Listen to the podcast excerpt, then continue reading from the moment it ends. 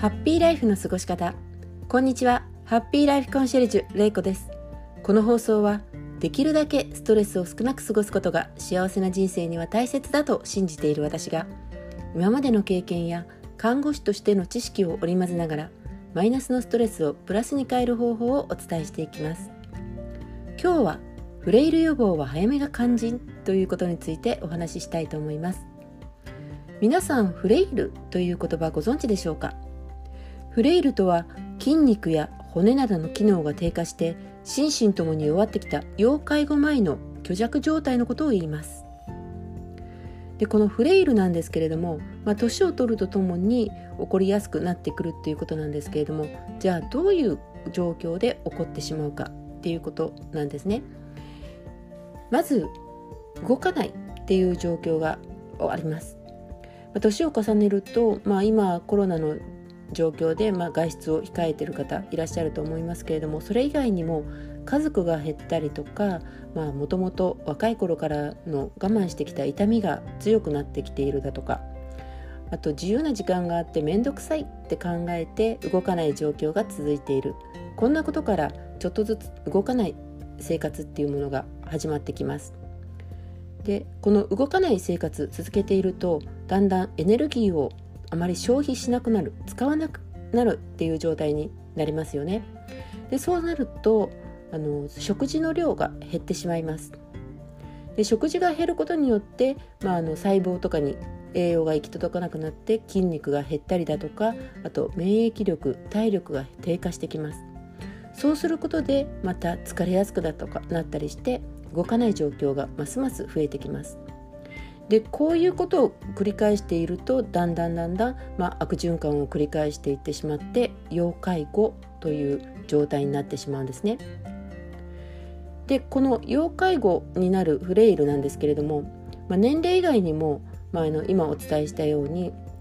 栄養が少ないだとかあと、まあ、筋肉が少なくて転んだりすることを繰り返すだとかあとまあ年を取るとともに認知機能が低下するだとか意欲とか判断力も下がってくるとかあと抑うつ状態ですね寂しいとか孤独というところから抑うつ状態になってしまうということですねそしてあのもう一つまあ交流外との交流が減ってしまって家に閉じこもりがちになってしまうっていうことなどもあのフレイルをどんどん悪循環に陥らせる原因のあの一つになります。じゃあこのフレイルなんですけれどもできるだけ避けたいですよね。避けることで、まあ、要介護になる状態っていうのを抑えることができるのでできるだけ先延ばしにするもしくは全然できないあの全然ならないようにするっていうふうに目指していただきたいと思うんですけれどもじゃあどうすればフレイル予防っていうのにつながるかっていうことなんですけれどもまずあのしっかり動くこととしっかり食べるっていうこととあとコミュニケーション能力を鍛えるっていうこと考えていただきたいと思います。まずしっかり動くっていうことですけれどもあのまずフレイルっていうのは動かないっていうことから起こりますのでそれを予防するためにはまずしっかり動くっていうことですよね。でもちろん家事とかをちゃんとしていただくっていうかあの日常生活でしっかり動いていただくっていうことももちろん大事なんですけれども特に足腰は筋肉鍛えていただきたいなと思います。先ほどもお伝えしたみたいに転倒を繰り返すということはあの起こりますとなんかあの骨折につながったりだとかして動かない状況がますますひどくなってしまうので、まあ、足腰の筋肉を鍛えていただくっていうことが大事なんですけれどもそれ以外にも、まあ、足腰の筋肉を鍛えるということについては座っている時間を減らすっていうことも、まあ、ちょっとしたあの足腰の筋肉の強化にもなりますので座っている時間減らしていただきたいなっていうのも思います。そしてもう一つ日光を浴びるということも大事になりますなぜこの日光を浴びるのが大事かっていうとですね骨や筋肉を強くするためにはタンパク質やカルシウムを取るだけではなくてビタミン D というものが必要なんですね。でビタミン D はですね栄養で取っていくっていうことも大事になるんですけれどもこれ栄養で取ってるだけでは体の中ではちゃんと働いてくれません。この栄養取った栄養にですね日光を浴びることであのー、日光を浴びるということを行動に移すことでこれがビタミン D が活性性の活性型のビタミン D になるっていうことで初めて動いてくれるんですね。なので活性型のビタミン D にするために日光を浴びていただいて骨や筋肉を強くする元を体の中に作っていただくっていうことが大事になりますそしてもう一つしっかり食べるっていうことなんですけれどもこれはもうあの皆さんお分かりになるようにバランスよく食べていただくっていうことが大事になります、まあ、体の中の細胞をあの強くするためにはですねいろいろなビタミンだとかミネラルだとか、まあ、タンパク質カルシウムいろいろなものが必要になります。なのでバランスよく食べていただくっていうことがとても大事になります。でこの中で、まあ、あの栄養の中でだんだん減ってしまうっていうものの中にタンパク質増えているんですけれどもタンパク質はあの細胞を作ることにも使われますのでしっかりとっていただきたいなって思います。でもタンパク質を取るっていうと皆さんお考えになるのが多分カロリーを取りすぎてしまうんじゃないかっていうことをあの考えていて、まあ、あの少し控えめにされている方いらっしゃると思うんですけれどもだいたい体重 1kg に対して1.2から 1.5g のタンパク質が必要と言われています。なのでまあ体重 60kg ぐらいの方だと、まあ、72から 92g 90g ぐらい必要だっていうことになるんですけれども、まあ、これえっとお肉を 200g 食べたらタンパク質 200g つくっていうことではないのであの大体 200g のお肉でタンパク質 30g ぐらいしかつかないんですね。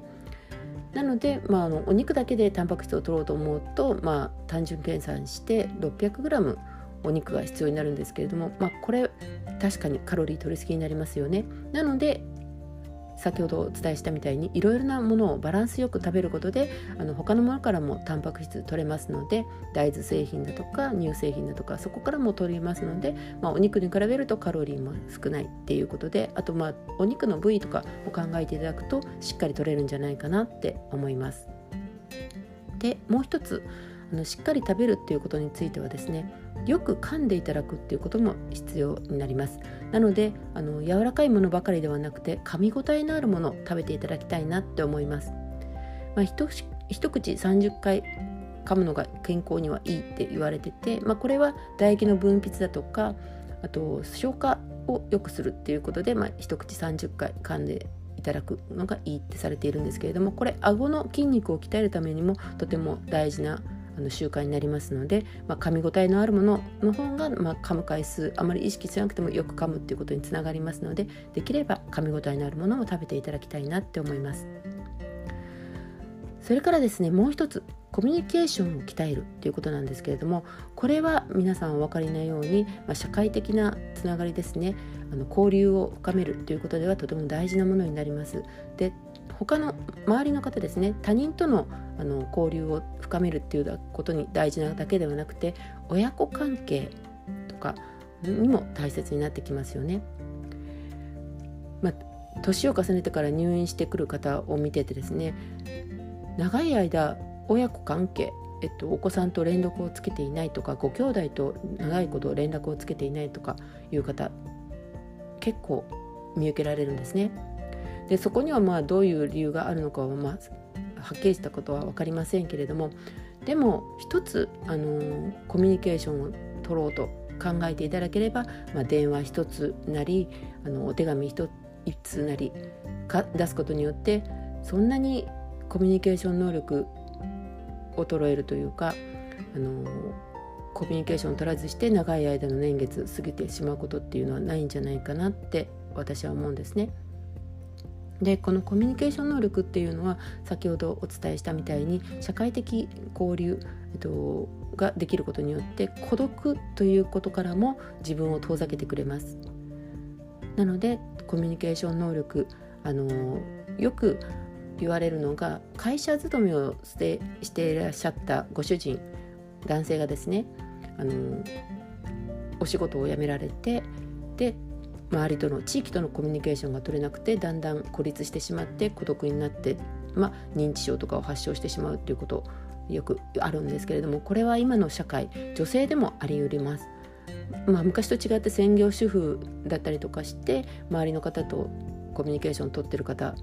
だんだん減ってきていますしお仕事されているとかあとまあお子さんが私立だとか地域のあの学校に通ってなくてついつい周りのお母様たちとあのつながりがないとかいうことになりますとやはりあのつながり少なくなってしまって、まあ、他でコミュニケーションをとっていれば、まあ、他にも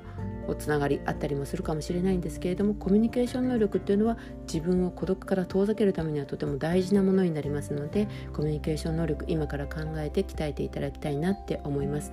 またこれを鍛えることによって、まあ、もし入院生活とかをしてもですねお医者様だったり看護師さんだったりとコミュニケーションを取るということができると、まあ、自分の痛みだとか苦痛あの困ったこととかいろいろ伝えられますしまた先生のいや看護師さんの言ってることも理解しやすくなると思うんですね。なので、まあ、ご自分のためにもコミュニケーション能力は鍛えていただきたいなって思います。で次にですねもう一つあのフレイル予防っていうこと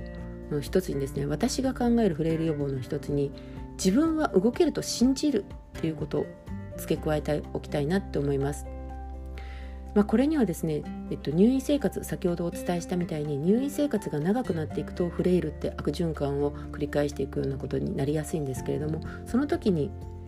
まあ、日頃から動けている自分に OK を出して自分はこの病気この怪我を治せばまた元の生活に戻れるって思い込んでいただきたいんですね。そうすると、まあ、リハビリだったりとか治療にもとても前向きになれますし入院生活ができるだけ短く過ごせあの過ごすだけで元の生活に戻っていけるようになるんじゃないかなって思っています。そしてもう一つ動けなくなった時のマイナス点も考えておいていただきたいなと思います。何気にこの日常生活送っていますけれどももしあなたが足を怪我して立てなくなったらこれ若い頃だったら、まあ、普通に片足いい方の足だったりとかあの動けるところを動かしてなんとか動こうとするかもしれないんですけれども年を重ねてからだとその痛みにですねあの負けてしまって動かなくなっていくっていうこととてもよくあります。